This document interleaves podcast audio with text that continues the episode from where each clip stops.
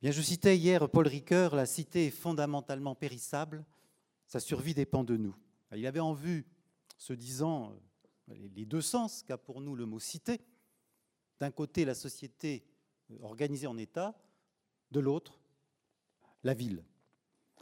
C'est de la ville qui sera question maintenant, et plus précisément de ce que l'on peut appeler euh, la crise de la ville, qui est à, l'image de la crise de la démocratie, minée par euh, l'accroissement de l'inégalité, de la pauvreté et de l'exclusion. Alors, une politique de la ville est-elle à même de résoudre cette crise C'est de cette question que vont s'entretenir maintenant Olivier Mongin et Edmond Hervé. J'ai présenté tout à l'heure Olivier Mongin, mais je n'ai rien dit euh, je n'ai pas dit qu'il avait été euh, longtemps membre du comité de rédaction de la revue Urbanisme et qu'il était aussi l'auteur de plusieurs livres sur la ville, parmi lesquels La condition urbaine et La ville des flux, l'envers et l'endroit de la mondialisation urbaine. On ne présente pas à Rennes Edmond Hervé, ancien député, ancien ministre, ancien sénateur et maire de 1977 à 2008 de notre ville. Il a publié l'année dernière un livre, Le détail et l'horizon, dans lequel il revient sur les 31 années de son action municipale, qu'il présente d'ailleurs comme une offre collective qui euh, continue après lui et dont il dit n'avoir été qu'un relais. Je leur laisse la parole. Bon, c'est à moi de commencer, c'est très gênant parce que je ne suis pas rennais et j'ai aucune raison d'intervenir euh, sur le devenir de la ville de Rennes. Moi, ce que je ferai très vite, parce qu'on est là pour parler du livre de Edmond Hervé, c'est un bloc de 900 pages, je ne sais pas si certains l'ont vu. Euh, moi, je ne l'ai pas mis dans mon petit sac, donc euh, Edmond Hervé l'a même pas amené. Je voudrais dire que le, le titre est magnifique, le détail et l'horizon, tout est dit là-dedans. Une ville, c'est effectivement comment on articule des détails pour en faire un horizon. Ou alors, comment, euh, comme dirait l'architecte urbaniste, comment avec des morceaux on fait un ensemble. Alors moi, très simple, je ne vais pas en rajouter. Ce qui m'intéresse, c'est que le livre, il fait 900 pages. Il y a une chronique historique qui est d'une immense modestie, je dois dire, mais qui montre le travail collectif d'Edmond Hervé, où il montre, en, suivant souvent Ouest France, hein, il est allé relire tous les journaux, il rappelle tout ce qu'il a fait collégialement.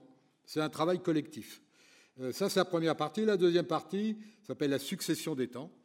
Donc, euh, et la deuxième partie, c'est l'unité des politiques. Je les évoquer parce que le problème, là aussi, c'est des thèmes.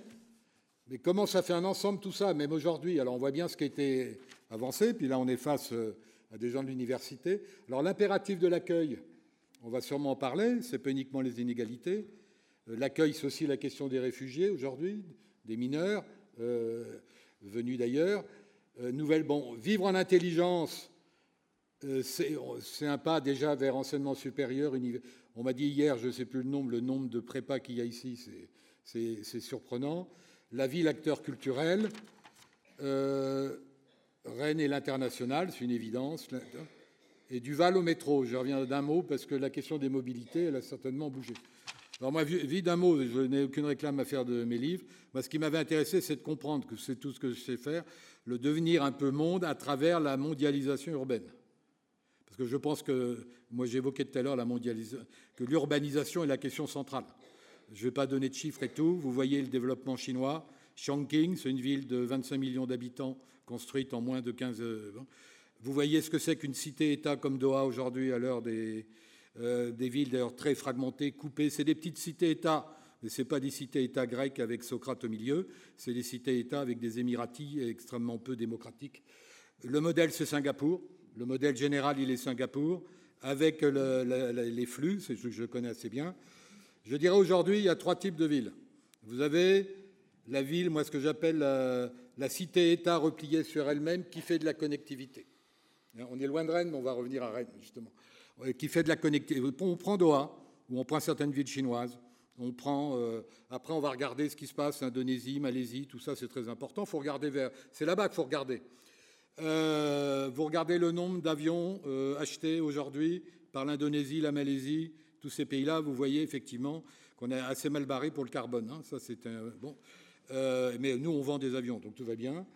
Euh, on a donc la, la cité-État interconnectée qui coupe de son contexte, coupée du contexte. Mais vous pouvez avoir dans nos villes ici aujourd'hui de la connectivité qui vous coupe à l'intérieur de la ville.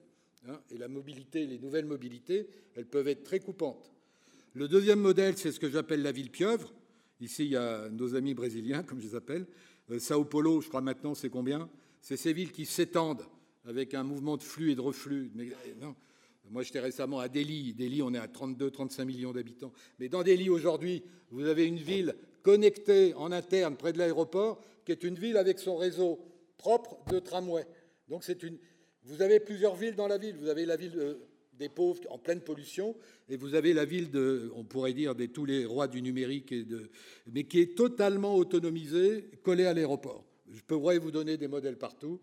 Euh, voilà, mais on n'est pas et troisième modèle, eh ben, c'est la ville, qui reste un peu la ville européenne, c'est peut-être ça, comme ça qu'on va arriver sur Rennes, qui est la ville qui essaie de respecter encore son contexte. Les autres villes, elles n'ont plus de contexte. Contexte, c'est ce qu'on appelle aussi la ville palimpseste, c'est des villes avec de la même...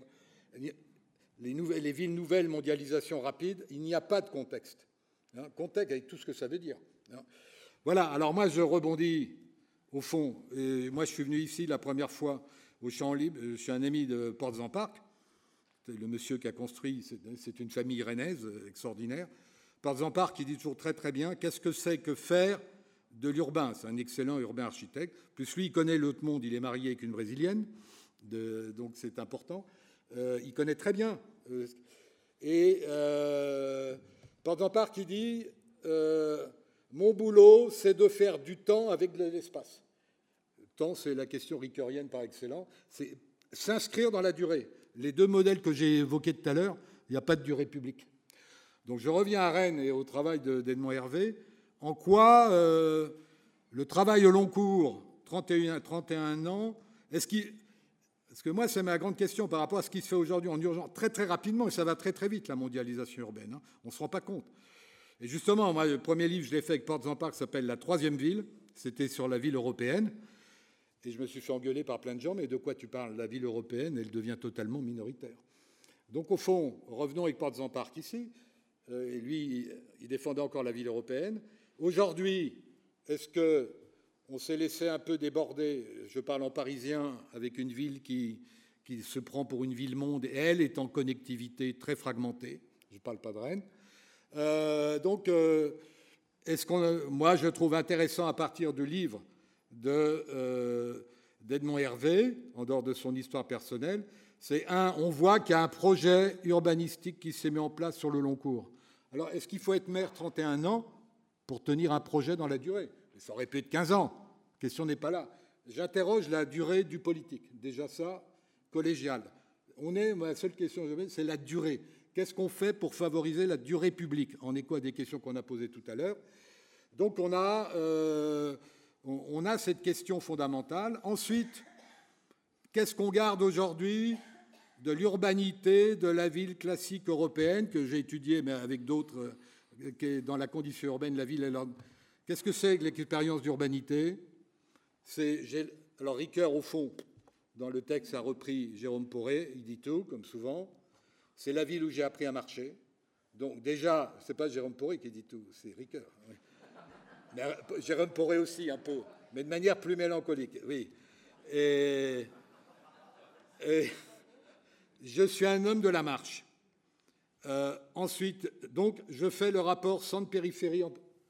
Est-ce que cette ville de Rennes, aujourd'hui, garde exactement ce qu'écrit Julien Gracq, un des plus beaux livres sur la ville, La forme d'une ville, qui est sur Nantes Il dit Julien Gracq tout le temps, c'est là de mon éducation républicaine, c'est de constamment c'est centrifuge, centripète. C'est de faire le tour de la ville en permanence. Ça veut dire qu'il y a encore des.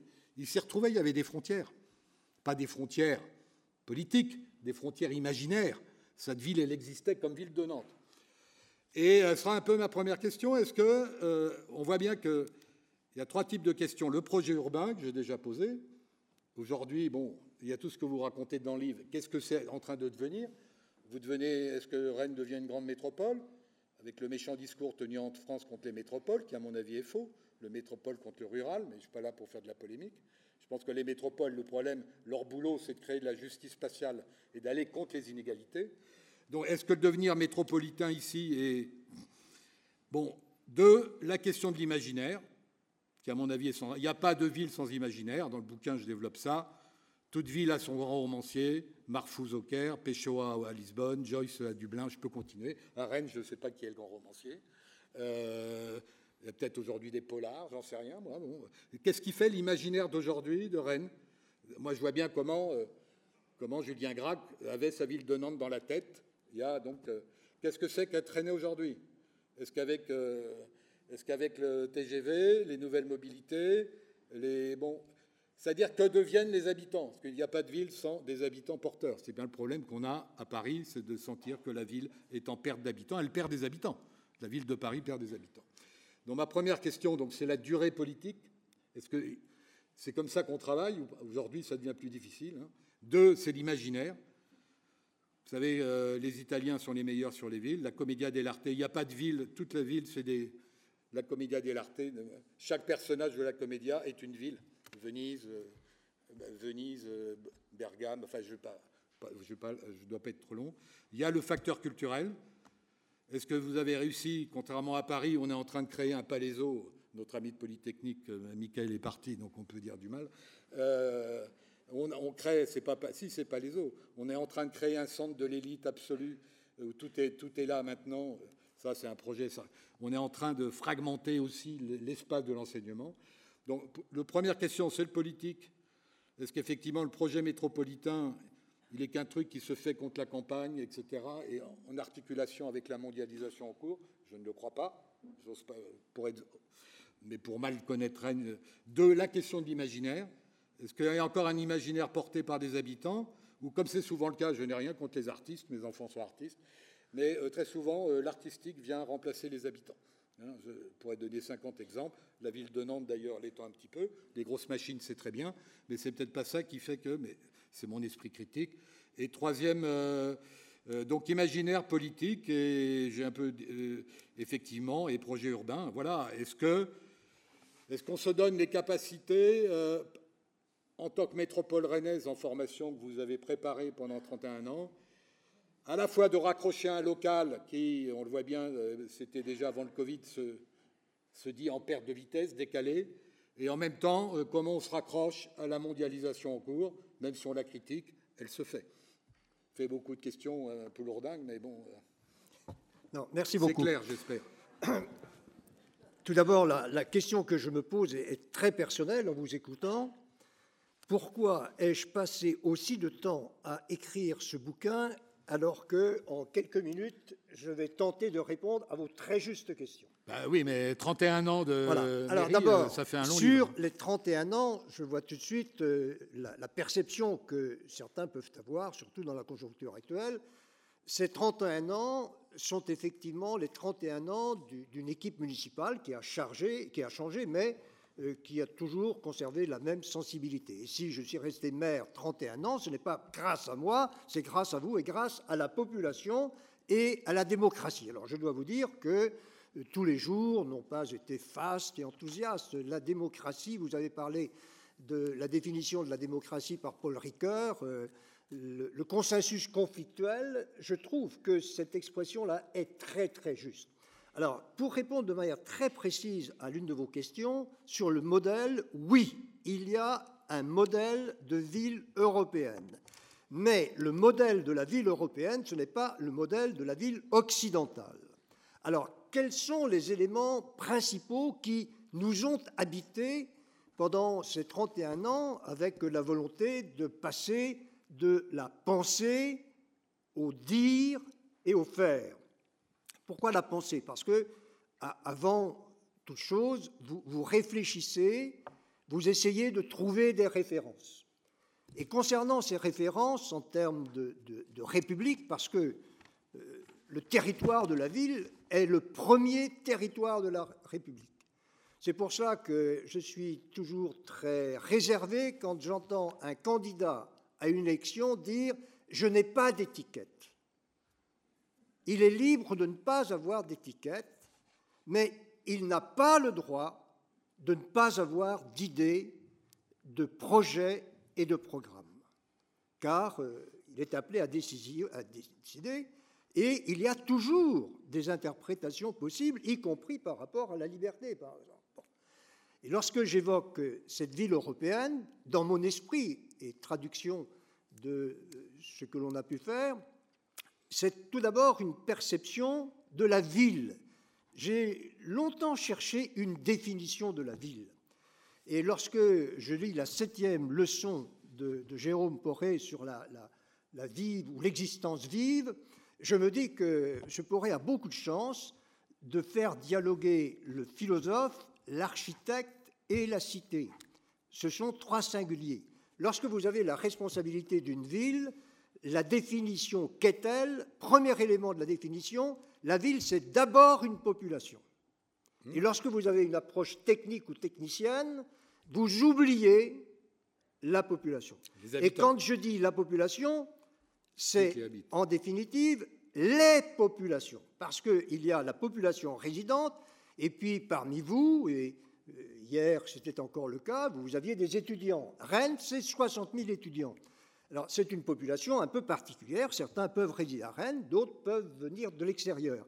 Et lorsque l'on parle de population, il faut penser à la population résidente, il faut penser aussi aux autres populations. Ces autres populations peuvent venir pour travailler, pour solliciter des, services, ils peuvent visiter, euh, participer en tant qu'usagers, donc à différents titres. Et lorsque euh, je parle de cette population et de la ville, il y a un maître mot, c'est le mot de densité. Je ne veux pas employer le mot de concentration, parce que ça, donne peut donner une vision pessimiste. Et euh, si vous êtes responsable de la ville et que vous avez une vision pessimiste, restez chez vous. Et tout comme en tant que citoyen, euh, si euh, vous avez une vision pessimiste de la société, n'ajoutez pas de la désespérance au désespoir. Bon. Et lorsque j'évoque cette densité de la population, c'est la densité démographique. Mais c'est aussi, et vous l'avez écrit et dit, c'est une fantastique diversité une fantastique densité de la diversité. La preuve même, on a même deux euh, universités ici. Bon. Je n'insiste pas sur ce point parce qu'il y a beaucoup d'histoires qui me reviennent. Ah, ben, en 1968, j'étais encore étudiant et vécu un certain nombre de choses. Mais quand on parle de la diversité, c'est donc la diversité des personnes, c'est la diversité des temps. On n'a pas suffisamment étudié la notion de temps. Le temps est quelque chose de très conflictuel. Vous êtes là, vous avez pris le temps d'être là, mais tout le monde n'a pas pu prendre le temps d'être là. Et cette notion de conflictualité des temps, ce n'est pas la providence, ce n'est pas, pas Dieu qui l'a donné, c'est quelqu'un qui organise le temps. Donc, si le temps est conflictuel, si le temps est hiérarchisé, eh bien, il y a bien quelqu'un qui doit être capable de mettre de l'harmonie dans les temps. Et lorsque j'avais créé à Rennes un bureau des temps, après avoir fait un rapport pour le gouvernement sur les temps de la ville, euh, l'expression était d'ailleurs très mauvaise. Temps de la ville, c'était les temps de la société. C'était pour essayer de trouver euh, une certaine harmonie par le dialogue, non pas social, mais le dialogue sociétal. Et lorsque j'évoque cette diversité, donc diversité des personnes, diversité des fonctions, diversité des activités, diversité des communications, de la mobilité, et lorsque l'on évoque la, ville européenne, la ville européenne et, la ville en France, elle n'est pas isolable. Elle n'est pas isolée. Quand je dis qu'elle n'est pas isolable et elle n'est pas isolée, vous ne pouvez pas imaginer une ville de qualité si vous ne tissez pas des liens avec l'environnement, et dans l'environnement, il y a l'État. Petit symbole, parce que je crois beaucoup à la notion de symbole. Le symbole est un langage. Euh, symbole, en 1978, donc un an après notre arrivée, euh, nous décidons de jumeler la ville de Rennes avec Saint-Gilles-du-Méné. Saint-Gilles-du-Méné, c'est une petite commune, un pays de Saint-Gilles-du-Méné, qui à l'époque avait pour maire, Saint-Gilles-du-Méné, euh, une personne, Paul sociologue à l'INRA, prêtre, maire, et qui a beaucoup réfléchi sur la notion de pays. La notion de pays est peut-être un peu particulière à la Bretagne. Quand je discutais de cela avec mes collègues au Parlement, ils avaient beaucoup de difficultés à comprendre. Mais vous voyez, ce, tissage, cette horizontalité, cette coopération est quelque chose d'extrêmement important. Donc, euh, densité, diversité, relation. Si j'en tiens à, la notion de relation au sein de la ville, je veux retrouver ce propos, effectivement, de Paul Ricoeur. Grâce à. Euh, je pourrais nous avons pu accueillir à la mairie C'était en avril 2004, Paul Ricoeur. Et vraiment, je veux vous exprimer toute ma reconnaissance. Là, nous étions des privilégiés parce qu'il y avait peut-être une petite centaine de personnes et encore. Paul Ricoeur a improvisé un, discours sur la ville et sur la ville qu'il a connue de la plus haute tenue. Et effectivement, il y a cette phrase que Paul Ricoeur a prononcée, et phrase qui correspondait exactement à la conception que nous avions de la ville. J'ai marché dans la ville. Alors, j'ai marché dans la ville, c'est là que l'on retrouve l'unité de la ville. Paul Ricoeur est donc euh, pris en charge par ses grands-parents qui habitent euh, boulevard Sévigné. Le grand-père est fondé de pouvoir. Alors, le boulevard Sévigné, c'est la partie bourgeoise de la ville de Rennes, ou c'était la partie bourgeoise de la ville de Rennes. Et il se trouve que euh, Paul Ricoeur va au temple, pas très loin d'ici, les protestants, et là, il rencontre une famille, une autre famille protestante, il rencontre euh, une jeune fille qui va devenir sa femme, et très régulièrement, il se déplace pour aller dans la famille de sa femme. Et il descend donc euh, la ville, il part de ce boulevard Sévigné pour aller au bout de la rue de l'Allemagne en pleine campagne. Et deux milieux différents, parce que la famille de sa femme ou de, de, ce, petit ami est euh, euh, imprimeur, ou il travaille dans l'imprimerie, ou euh, je crois me souvenir que c'est à, je ne sais plus si c'est Ouest France ou Ouverture, hein. et en faisant le trajet, donc vous voyez, il va dans deux milieux totalement différents, milieu bourgeois, l'autre milieu un peu anarcho-syndicaliste, il s'arrête au siège de Ouest Éclair, aujourd'hui Ouest France. Et à l'époque, on affichait les nouvelles sur un tableau à la craie. Personnellement, quand j'étais étudiant, tous les dimanches, je me rendais euh, à Ouest-France pour lire ces, annonces-là. Et donc, il correspond avec euh, ce qui se passe dans le monde, grâce à la presse, grâce à la parole, bon, la parole écrite. Et puis, euh, il dit, j'ai marché dans la ville, j'ai marché aussi dans les études. Alors, c'est peut-être une expression qui ne vous est pas familière, mais dans ma famille, on, on utilisait cette expression. J'ai marché dans les études. Il marche bien dans les études. Alors c'est l'école primaire, c'est le collège, c'est le lycée, c'est la faculté. Et puis marchant dans la ville, eh bien, il est aussi au cimetière, parce que le cimetière, c'est euh, le dialogue des, des, générations. Alors cette notion de marcher dans la ville, personnellement, je l'ai toujours tenue pour extrêmement importante. J'ai toujours tenu à aller visiter les quartiers, marcher dans les quartiers, pour rencontrer les gens, voir aussi. Je vais vous citer une anecdote Personnellement, je ne savais pas ce que c'était qu'une cité de transit. Et euh, je savais qu'à Rennes, il y en avait. Euh, j'avais visité des quartiers euh, où il y avait des cités de transit, mais de manière un peu, un peu rapide. Et un dimanche matin, je décide d'aller dans une cité de transit qui s'appelait la cité Lanoé. C'est le quartier de la poterie. Et là, j'ai été frappé par l'ambiance, par la, vétusté, euh, le côté inadmissible de, ces constructions très, très rapides.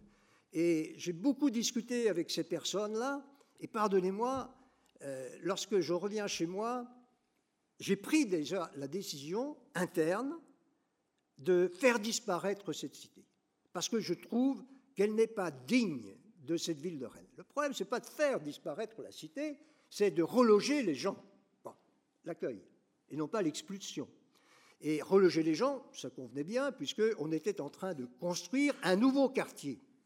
Mais est-ce que vous pouvez imaginer qu'un ferrailleur, habitant dans une cité de transit, va se retrouver au quatrième étage d'un immeuble Voilà aussi la question de la prise en considération des personnes, de la réponse aux attentes des personnes. C'est également cela, la démocratie, et quand on parle de la démocratie de proximité, ça fait partie de la constitution de la démocratie de proximité. Et puis lorsque euh, j'évoque marcher dans la ville, euh, au départ, je me suis astreint avec mes amis à privilégier deux quartiers, très symboliquement. Premier quartier, c'est un quartier très populaire qui s'appelle le quartier de Clenay, avec une très grande fraternité proche du centre-ville, mais considérant comme euh, éloigné. pour parler clair, c'est le quartier de l'abbé Pierre. Et puis d'autre part, quartier du centre. Quartier du centre, révélation, chute de la population dans les quartiers du centre. Et ça s'est passé à peu près dans toutes les villes.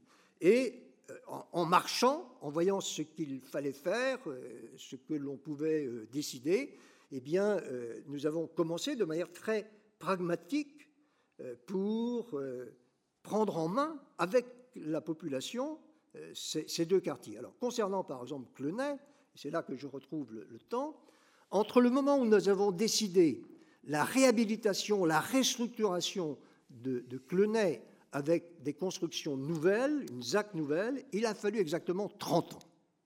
Le temps ben de vie de construction dans la ville est un temps très très long. Or, euh, il faut beaucoup de patience et il faut beaucoup aussi d'impatience, parce que ça fait partie des, des apports de la construction euh, que l'on doit faire les uns et les autres. Et lorsque euh, j'évoque la ville, élément aussi de la définition du modèle européen, vous héritez de la ville. Tout le monde hérite de la ville, dès lors que l'on y vit ou qu'on la fréquente. Et quand vous recevez un héritage, la première question qu'il faut se poser, qu'est-ce que je garde? Alors, qu'est-ce que je garde? Qu'est-ce que je garde? Qu'est-ce que je détruis? Qu'est-ce que je fais disparaître? Et d'autre part, qu'est-ce que je vais construire? Qu'est-ce que je vais reproduire? Qu'est-ce que je vais produire? Je ne veux pas employer le mot de créer. D'abord, Paul Ricoeur n'aimait pas beaucoup ce mot, si j'ai bien compris. Eh bien, ça fait partie euh, de, cette image globale de la ville, de, la pensée. Et euh, lorsque l'on évoque l'image, l'imaginaire, alors l'imaginaire, il faut faire très attention, car nous avons des convictions, mais nos convictions sont absolues. L'imaginaire est absolu, l'utopie est absolue. Lorsque euh, vous décidez, lorsque vous cherchez à aménager, à construire, vous passez de l'absolu à la possibilité. Et je suis très frappé lorsqu'il y a des discours sur la ville ou des, commentaires sur la ville, je suis très frappé qu'à aucun moment, sauf cas très exceptionnel, on ne parle des ressources nécessaires pour refaire la ville, pour reconstituer la ville. Et c'est là que je retrouve Paul Ricoeur. Paul Ricoeur avait cette très belle formule euh, l'égalité des droits, elle existe, l'égalité des biens n'existe pas. Et l'égalité des biens dans la ville, c'est quoi? Eh bien, c'est la possibilité de faire en sorte que le bien commun qui est à la disposition des uns et des autres puisse être utilisé par les uns et les autres. Vous voyez, nous sommes dans euh, ce bâtiment qui est, j'estime, très beau bâtiment que nous avons décidé, et j'ai beaucoup appris en dialoguant avec De Port-en-Part, avec M. De Port-en-Part. Euh, Convenons qu'il s'agit d'une institution, une institution particulière, et je retrouve la notion de globalité. Euh, vous êtes dans cet équipement intégré, à savoir qu'il y a euh, cette salle, et j'avais tenu à ce qu'elle s'appelle Hubert Curien. Hubert Curien était un ami pour lequel j'ai beaucoup d'admiration. Grand patriote, euh, grand savant, père de la fusée Ariane, grand européen, et puis il est très souvent venu à Rennes. Il a rendu de signaler service à Rennes 1 notamment. Et j'espère que ceci n'est pas oublié. Et euh, vous avez donc euh, l'espace des sciences, vous avez la bibliothèque, vous avez les, musées. Cette notion d'intégration, eh bien, c'est une manière de dépasser les frontières. Et l'une des grandes satisfactions que j'ai eues après avoir lancé ce, vaisseau, euh, c'est quelques jours après l'inauguration, j'accueille ici volontairement deux catégories de personnes.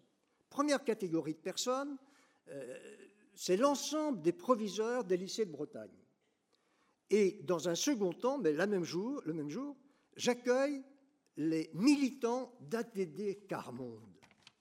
Parce qu'à l'époque, on avait mis en place une politique de la lecture publique. Et la rencontre, si vous voulez, de, ces deux publics, différences de la ville, eh bien, euh, la signature euh, d'une certaine ouverture, nécessaire et volontaire. C'est la rencontre aussi euh, d'un certain succès par rapport à un idéal. Alors, on a parlé des, valeurs, la ville, la République, les, valeurs qui se retrouvent dans les grands textes. Je suis aujourd'hui frappé de constater que très peu de responsables politiques, très peu de responsables d'ailleurs, se réfère à ces grands textes. Euh, c'est la Déclaration des droits de l'homme et du citoyen, 89, 93. Euh, c'est euh, le préambule de la Constitution de 1946. c'est, il faut l'oublier, le, le, texte de mars 1944 sur le programme du Conseil national de la résistance. Et puis, c'est aussi, par exemple, les déclarations des droits de l'homme de l'Union européenne. Alors, je sais bien que euh, ce, sont, des mots, mais il ne faut pas que ce soit simplement des mots, il faut que ce soit des boussoles. Parce que quand on parle du droit à l'éducation ou du droit au logement, eh bien, euh, il faut que l'on tende vers ces réalisations. Mais pour tendre vers ces réalisations, eh bien, il faut les posséder en soi et les vouloir. Et puisque je parle euh, du, droit au logement, je vais vous dire quelque chose qui, pour moi, est tout à fait, euh, comment dirais-je, enfin, une forme de récompense, mais parce qu'il y a le temps, le droit au logement, cette approche globale de la ville pour tous, hein, n'oubliez pas la densité des différences. Lorsque nous arrivons en 1977, 86% des, des logements sociaux locatifs sur le territoire de la ville de Rennes sont répartis dans les quatre quartiers périphériques de la ville, à la périphérie de la ville. Je vous demande de ne pas prendre euh, cette référence comme une critique à l'égard de mon prédécesseur, Henri Fréville, qui est aussi l'honneur de cette ville et qui a été, entre autres, un grand universitaire historien. Alors, pourquoi cette situation lorsque nous arrivons en, 80, euh, 77 Tout simplement parce que avant 77, il a fallu faire face à un urbanisme d'urgence. Et je note d'ailleurs une cohérence tout à fait exceptionnelle. La Bretagne, euh, région agricole, euh, dans les années 40, vous aviez la faucheuse, après vous aviez la, moissonneuse lieuse, la moissonneuse batteuse. Je n'ai pas appris ça dans les livres, hein, je l'ai vécu. La moissonneuse batteuse arrive, là où il fallait 30 personnes pour faire la moisson, il en suffit de 3. Et qu'est-ce qui se passe à la même époque? Décentralisation industrielle avec l'implantation de Citroën. Et donc il faut loger les gens, et loger les gens, eh bien, ça s'est fait à la périphérie. Alors bien évidemment, vous pouvez avoir une mixité sociale. La mixité sociale, elle existait, elle continue d'exister. Simplement, vous aviez une mixité sociale, mais vous n'aviez pas de mixité géographique. La mixité géographique et sociale, ça consiste à mettre des appartements de types différents et, des, structures euh, fonctionnelles différentes dans tous les quartiers. Et lorsque nous quittons la ville, je parle sous le contrôle de mon collègue et ami euh, Pierrick Massiot, qui a été président de l'office municipal de HLM et que je veux à nouveau remercier pour tout le travail que nous avons fait ensemble, lorsque nous quittons la ville, on part donc 77 de 86%, et lorsque euh, l'on quitte la, mairie, en donc 2008, dans certains quartiers, on est à 51, entre 51 et 55% Notez que ce passage, ça c'est la ville invisible. Personne ne viendra vous féliciter pour ce genre de choses. Personne. Mais ce passage, il a fallu du temps. Nous avons pu opérer ce passage parce que de 77 à 2008, nous avons construit sur Rennes 40 000 logements. Nous n'avons détruit que, à l'époque, 400 logements. Et ça vous montre aussi le volontarisme qui pouvait être le nôtre et qui a été le nôtre, avec une particularité, là aussi caractéristique de la ville européenne. Si vous prenez la maîtrise publique du territoire de Rennes, de 1953, arrivée de Henri Fréville, démocrate chrétien, et euh, mon départ en 2008, nous avons pendant toute cette période-là maîtrisé les deux tiers du territoire de la ville. Jamais, Monsieur le Président, votre université n'aurait pas été construite s'il n'y avait pas eu cette maîtrise, entre autres, cette maîtrise euh, du territoire. Alors bien évidemment, cette maîtrise, elle n'est pas gratuite. Euh, il faut la financer. Lorsque, par exemple, vous décidez d'acheter des terrains en plein centre-ville pour y construire des logements euh, locatifs aidés, eh bien, il faut que vous participiez, que la ville, l'entité politique, participe à, l'achat de ces terrains et les revende à un prix nettement inférieur auxquels elle a pu acheter ces terrains. Et c'est là que je fais, entre autres, un reproche à bon nombre d'économistes experts qui sont dans une sphère très euh, centralisée. J'ai eu beaucoup de difficultés à m'exprimer et à les convaincre. Le budget de la ville et le budget de cette ville, caractéristique européenne, est un budget profondément redistributif. Alors, je ne sais pas, M. Poré, combien vous allez payer comme loyer pendant ces, deux jours. Je ne sais pas, j'espère pour vous que c'est gratuit. Hein. mais, mais, si c'est gratuit, c'est bien quelqu'un. Vous prenez le bus, prenez le bus, vous payez en règle générale un tiers du coût du projet. Je pourrais multiplier les exemples de ce genre. Vous voyez donc, appel euh, à, la rencontre, euh, appel à la parole, ça prend beaucoup de temps. Il hein. ne faut pas avoir peur de se faire engueuler. Et lorsque je parle de la parole, je pense aussi euh, au, dessin, Madame Poré, que vous avez montré hier. Hein. C'était une manière d'exprimer une parole. Et je garde en mémoire le dessin que, votre proche a fait de l'école par rapport à, la maison. Euh, il y a là, comment dirais-je, un, raccourci euh, tout à fait saisissant. Et lorsque je pense à la parole, je pense à l'entretien, à l'échange, le maire a un privilège, vous ne pouvez pas l'imaginer. Tous les jours, il a la possibilité de parler à des gens dans des conditions très différentes. Vous faites des mariages, j'ai peu fait, peu de mariages parce que c'était les, collègues qui le faisaient, mais euh, j'en faisais dès lors qu'on me le demandait. Alors quelquefois, vous pouvez tomber complètement à plat dans votre discours. Je me souviens que euh, à l'époque, le, Pax venait d'être euh, mis en place et j'avais souhaité que les personnes paxées puissent venir à la mairie. Hein. Et donc je reçois deux, jeunes femmes qui sont paxées, et c'était le jour de la journée mondiale de la femme en mars. Et je leur fais un magnifique discours sur les, les, droits de la femme, etc., etc. La journée mondiale de la femme, ils ignoraient totalement la journée mondiale de la femme, mais au moins je leur ai et lorsque euh, vous rencontrez les gens, euh, lors d'inauguration, lors de réception, lors de réunions, euh, ce que je regrette beaucoup chez les, responsables politiques aujourd'hui, et chez les responsables d'une manière générale, c'est qu'on on ne fait plus de réunions. Et la véritable réunion, c'est celle que l'on fait face à face. Hein. C'est l'échange, c'est le dialogue, c'est le débat. Alors on a parlé de consensus, quelquefois il peut y avoir des, des dissensus mais je retrouve le temps. Lorsque nous avons mis en place, par exemple, le, métro, enfin, on appelait ça le VAL, ça nous a pris 14 euh, ans. Violente protestation. Violente protestation. La seconde ligne vient d'être inaugurée euh, il y a quelques mois. Il y a un plébiscite exceptionnel. Et je me demande toujours comment euh, je n'ai pas pu, à l'époque, être élu avec 80% des suffrages. Il y a là un, mystère. Et quelquefois, face au, dissensus, eh bien, euh, il, faut, garder sa ligne euh, au nom de la démocratie. Je vais prendre un, autre exemple. Quand je parle de, ville globale, euh, très attaché au, respect de la loi, respect de l'égalité.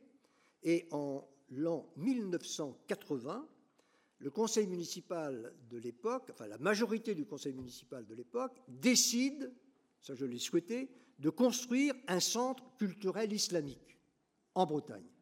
Quelle était l'origine de cette décision? Principe d'égalité. Je voyais ce que nous donnions, enfin ce qui était versé euh, au patrimoine de l'Église catholique, patrimoine qui peut euh, intéresser le patrimoine, l'architecture, mais qui peut intéresser aussi le culte. Et, je voyais que dans, dans, cette population rennaise musulmane, il n'y avait pas de lieu. Bien souvent, elles étaient accueillies dans euh, des, salles municipales ou dans des salles paroissiales. Et nous avons décidé de, bâtir un centre culturel islamique. Bâtir euh, financièrement, après il a été géré par... Ça fait un tohu monumental. Alors la pire des choses qui ne puisse vous arriver quand vous avez une responsabilité, c'est d'être traité de, raciste, euh, ou, de, raciste, oui, et, puis de, vous dire que les gens qui protestent, vous voyez, problème de frontières, problème de fragilité, et ils ne protestent pas nécessairement au nom des, valeurs républicaines. Il ne faut faut pas être naïf, mais il faut tenir le coup. Nous avons tenu le coup, il y a eu quantité de procès qui ont été faits. Vingt ans après, on prend la même décision pour construire un autre centre dans un quartier de la ville, ça s'est fait dans l'indifférence la plus, la plus totale. Alors, pour revenir à, ce modèle européen, on hérite de la ville, on ne bâtit jamais rien sur rien. C'est pas vrai, il n'y a pas de table rase. Et la ville, eh bien, un jour, vous la transmettez. Eh il faut la transmettre dans de bonnes conditions. Alors, je m'arrête là parce qu'il faut que ce soit un dialogue. Non, non, euh, ça sera difficile. non, mais moi, j'admire et je, retiens même pour notre Assemblée, c'est cette question politique fondamentale. Euh, le temps prend du temps. Et que la ville, elle est indissociable de la durée publique, donc du temps. Et que c'est ça la ville européenne. Portes en Parc disait toujours, euh, je l'ai déjà dit, il faut produire du temps avec, avec de l'espace. D'une certaine manière, cette machine-là, qui n'est pas une machine, elle, crée cette diversité que vous avez évoquée.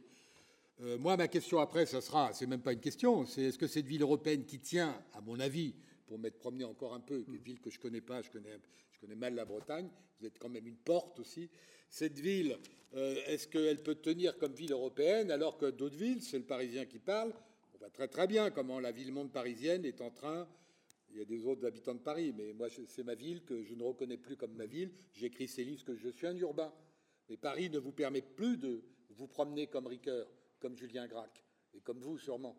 Euh, est-ce que Rennes est une ville justement par rapport à cette ville, la capitale, Paris, ville-État Elle fait partie de ces villes qui seraient des villes qui nous permettent euh, justement un maintien de la ville européenne. Mais moi, je n'ai pas. Alors après, ça m'amène quand même à deux sous-questions.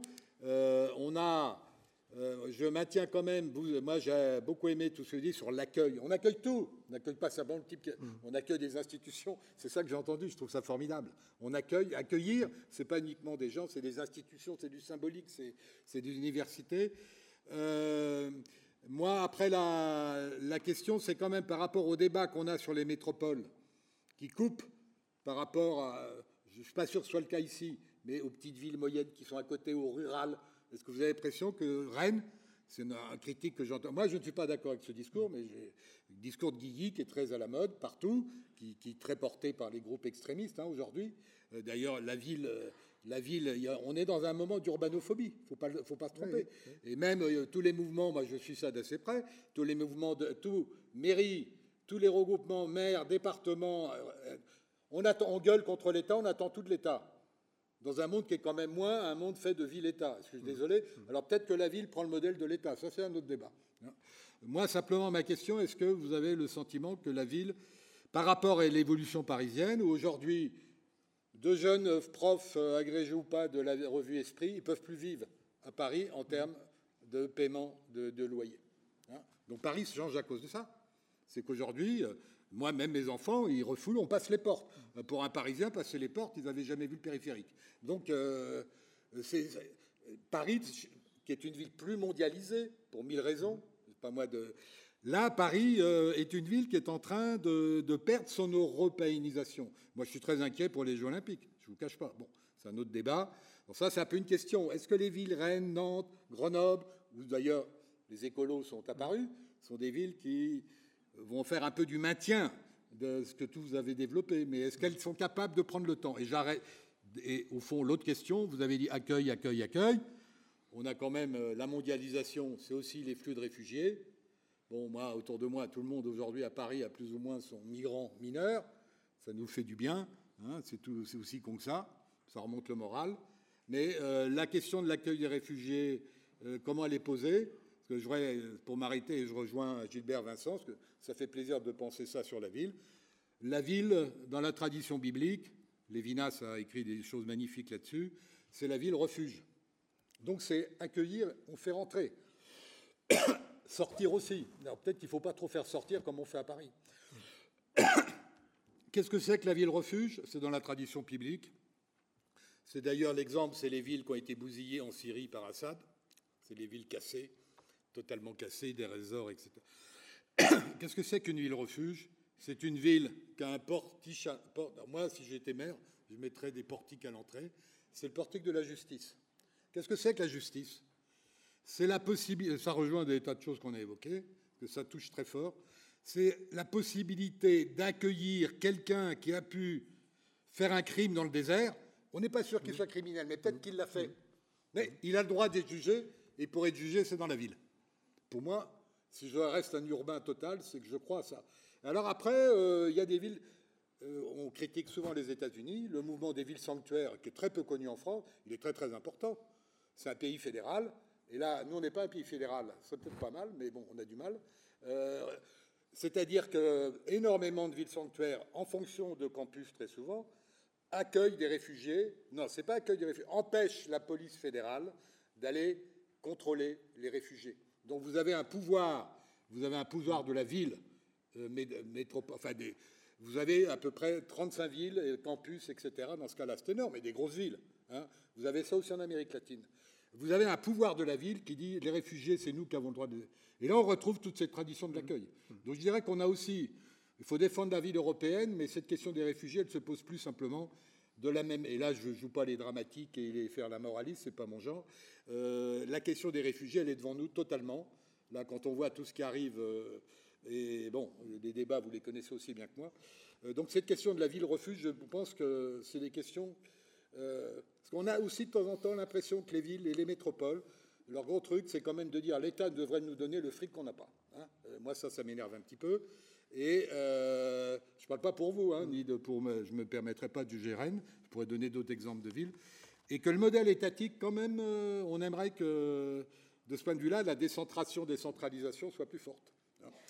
Et donc, je reviens sur ce thème de la ville-refuge, qui est un immense thème qui, euh, à l'échelle mondiale, euh, à l'échelle mondiale fonctionne assez bien, dans différents, peut-être pas en Chine, bien sûr, mais voilà, c'est la question du réfugié évoquée par Gilbert Vincent et d'hospitalité, elle est plus forte que jamais, mais on n'est plus à l'heure européenne, on est à l'heure mondiale.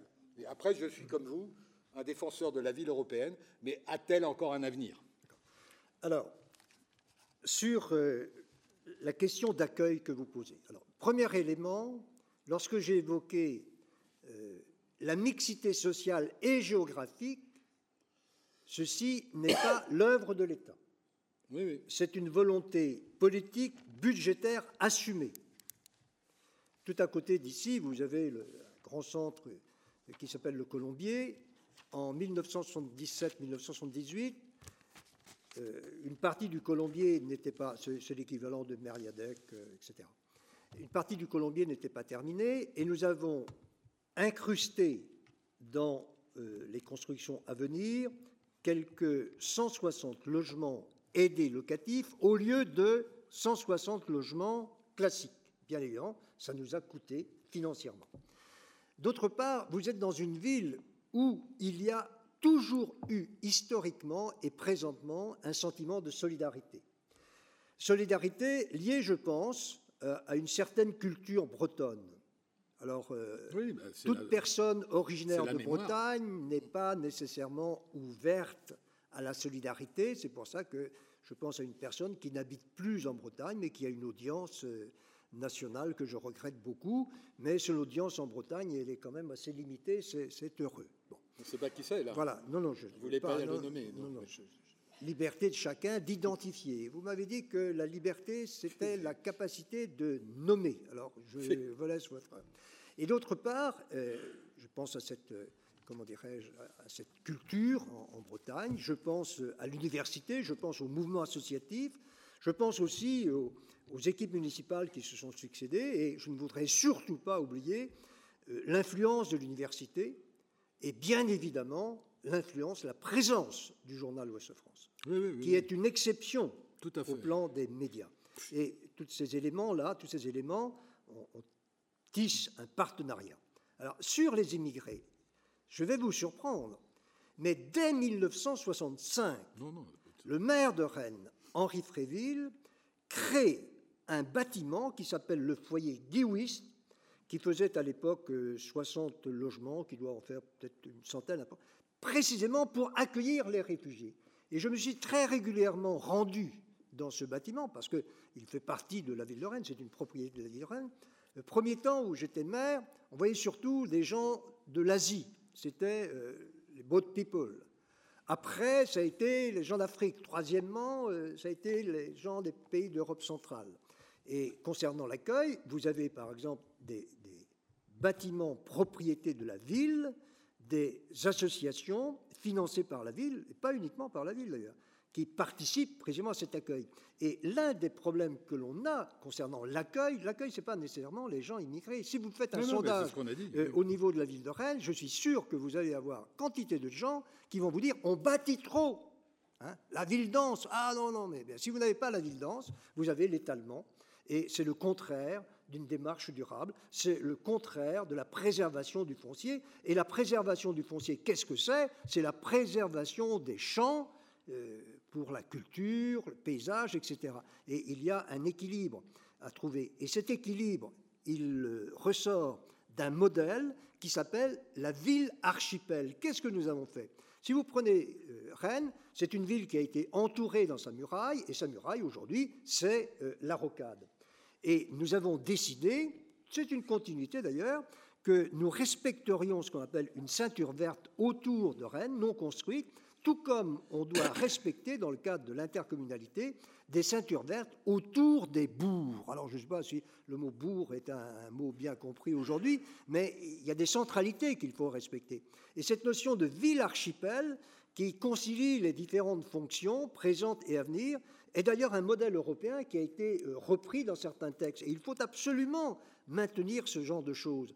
Et lorsque l'on parle de l'accueil en termes de, personnes, c'est très simple. Vous avez des jeunes enfants, question, où vont habiter ces jeunes enfants dans 15 ou 20 ans? Vous avez le phénomène de la décohabitation que les gens ont beaucoup de mal à comprendre. Alors voilà, je pense, des, démarches d'une ville démocratique. Alors, euh, euh, ça, ça chahute quelquefois. Euh, il faut que le responsable politique accepte ces chahuts. Et quand je dis le responsable politique, euh, c'est tout responsable. Moi, je voudrais que, les personnes qui, ont un savoir euh, et, les personnes qui, habitent cette ville participent à des réunions, puissent échanger. Mais pour ça, il faut créer des lieux, il faut trouver des symboles. Premier symbole auquel j'ai participé, réunion du conseil municipal immédiatement après notre élection. J'ai tenu à ce que ce, conseil municipal se réunisse dans le grand salon d'honneur de la ville de Rennes. Auparavant, il se réunissait dans, une salle difficile d'accès. J'ai souhaité aussi que les mariages se tiennent là. Il faut dire qu'à l'époque, j'étais maire et célibataire. J'étais vraiment maire et vraiment célibataire. Et on m'avait quelque peu disputé sur mon statut de, célibataire. Bon, vous voyez à peu près ce que l'on peut dire. Je dis, je, veux que le premier mariage qui se fait, je, le ferai et que les gens aient accès. D'autre part, nous avions une résidence municipale ou un parc municipal qui était fermé, on l'a ouvert. Bon. Voilà, euh, je crois, des, éléments de modèle. Simplement, le modèle, ce n'est pas un schéma, c'est une vie, c'est une vie animée, et il faut que les uns et les autres en soyons euh, persuadés. Imaginez que l'université ne veut plus accueillir. Bon, alors, si l'université ne veut plus accueillir, elle va accueillir les Rennais. Mais lien de, de la ville avec l'extérieur, je pense à l'université, je pense au CHU, structure hospitalière, et puis euh, lien avec l'extérieur, euh, il faut que les Rennais aient de l'eau. On est allé chercher de l'eau à l'extérieur de la ville pour en redistribuer. Alors, je termine sur une chose de détail.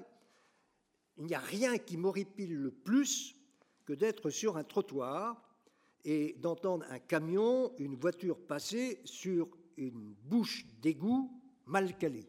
Et je pense toujours aux gens qui habitent à côté, mais ça peut être infernal. Et justement, c'est, vous voyez, cette unité de la ville européenne, le détail et, l'horizon. La ville n'est jamais finie. C'est pour ça que cet après-midi, on a parlé euh, d'humanité. Je suis très jaurétien. Et euh, cette notion d'humanité est quelque chose de fondamental. Il y a la verticalité, il faut que l'on pousse vers la décentralisation beaucoup plus. Il faut que la notion d'autonomie fiscale soit réalisée, euh, quantité d'articles de presse sont faits sur l'augmentation de la taxe foncière. Bon. Ah, la taxe foncière, mais on a supprimé la taxe d'habitation. Et, petite histoire, dans la ville de Rennes, euh, entre 40 et 50% ne payaient pas de taxe d'habitation. Et en la supprimant, eh bien, on a fait un cadeau à ceux qui payaient la taxe d'habitation et qui avaient les moyens de la payer. Et si vous voulez conserver les services, eh bien, il faut que vous puissiez euh, les, financer. C'est pour ça que la question du débat sur la dépense publique est fondamentale. Bon, merci. Je vois que Jérôme Poré va s'énerver. Euh, il a le sens de l'accueil. Il a le sens de l'accueil, mais jusqu'à un certain point. Je voudrais juste dire que le, à propos de la dernière fois, le mot urbanisation qui vient de Barcelone, qui est une ville très impressionnante, qui a des difficultés énormes, qui est un très bon exemple pour voir les difficultés sur tourisme, euh, habitation. Euh, on sait que c'est un urbaniste qui s'appelle Cerda qui a parlé la première fois de l'urbanisation et de l'urbanisme. Quel modèle il avait finalement? Ça vient à ce que vous dites. C'est-à-dire c'est la redistribution, c'est l'État-providence. C'était l'État-providence dans un cadre spatial et temporel. C'est exactement ça. Et l'association des villes éducatrices est née à Barcelone. Ben voyez, c'est bon. On va aller à Barcelone faire le prochain colloque Ricoeur. Euh, juste un, mot quand même. Euh, le livre est lourd, 900 pages, mais vous avez tout le temps devant vous parce que Rennes est une ville durable. Voilà. Merci beaucoup.